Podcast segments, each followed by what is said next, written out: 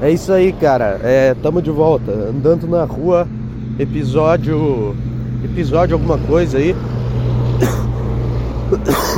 Tô com essa tosse, cara.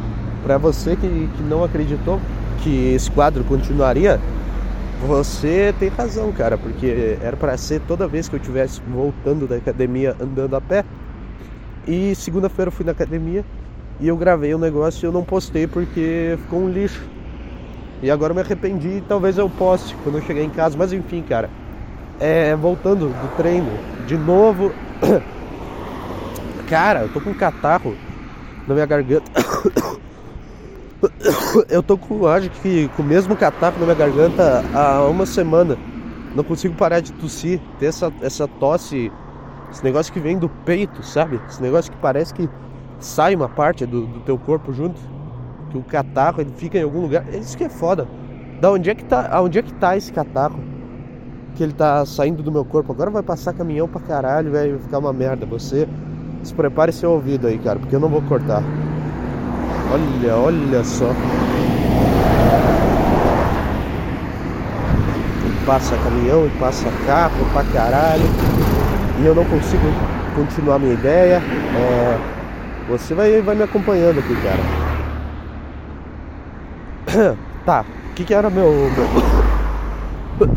meu ponto. Ah, onde é que tá esse catarro, cara? Da onde é que tá vindo esse catarro que eu tuço e eu sinto um negócio querendo sair? E às vezes eu respiro e eu sinto um negócio preso no meu peito. E aí eu fico tossindo o dia inteiro e, e ele não sai dali, esse negócio. Não consigo tirar dali. Eu tô cuspindo catarro o dia inteiro, mas eu não consigo. Eu tô com a mesma sensação há uns 5 dias de tosse. Que é aquela tosse. É, é aquela tosse que você ouviu aí, cara. Aquela tosse de merda. De, de velho que, que fuma. Eu devia começar a fumar. Eu devia potencializar isso e, e transformar no meu talento. Puta, agora eu vou. Eu vou passar aqui na, na conveniência do posto. Porque eu quero comprar um negócio. Eu quero comprar.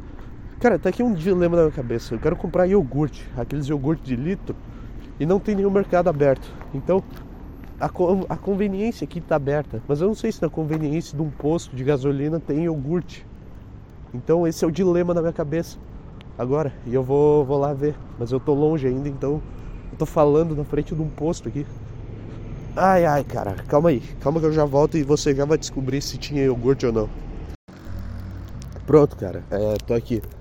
E como já era de se esperar, não tinha iogurte. Por que, eu pensei que fosse ter? Quem é que vai numa loja de conveniência e pede para atendente: Ô, oh, vocês têm aquele iogurte de litro? Aquele, aqueles iogurte de um litro? É lógico que não vai ter, seu merda. Cara, a loja de conveniência serve para uma coisa só: que é deixar jovem louco. Puta que pariu.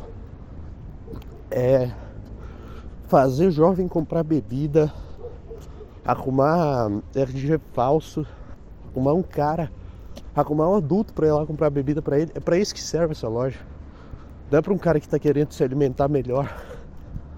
É para um cara que quer destruir a saúde. Tem tem um litro de vodka, Red Bull, cerveja e Kit Kat numa loja de conveniência. É um lugar maravilhoso, cara. E aí, para não sair de mal abanando, porque Olha, cara, tá difícil. Para não sair de mal abanando, o que, que eu fiz? É, eu comprei um Gatorade e uma barrinha de cereal lá. Só para eu não entrar e sair e ficar aquele momento, aquele constrangimentozinho.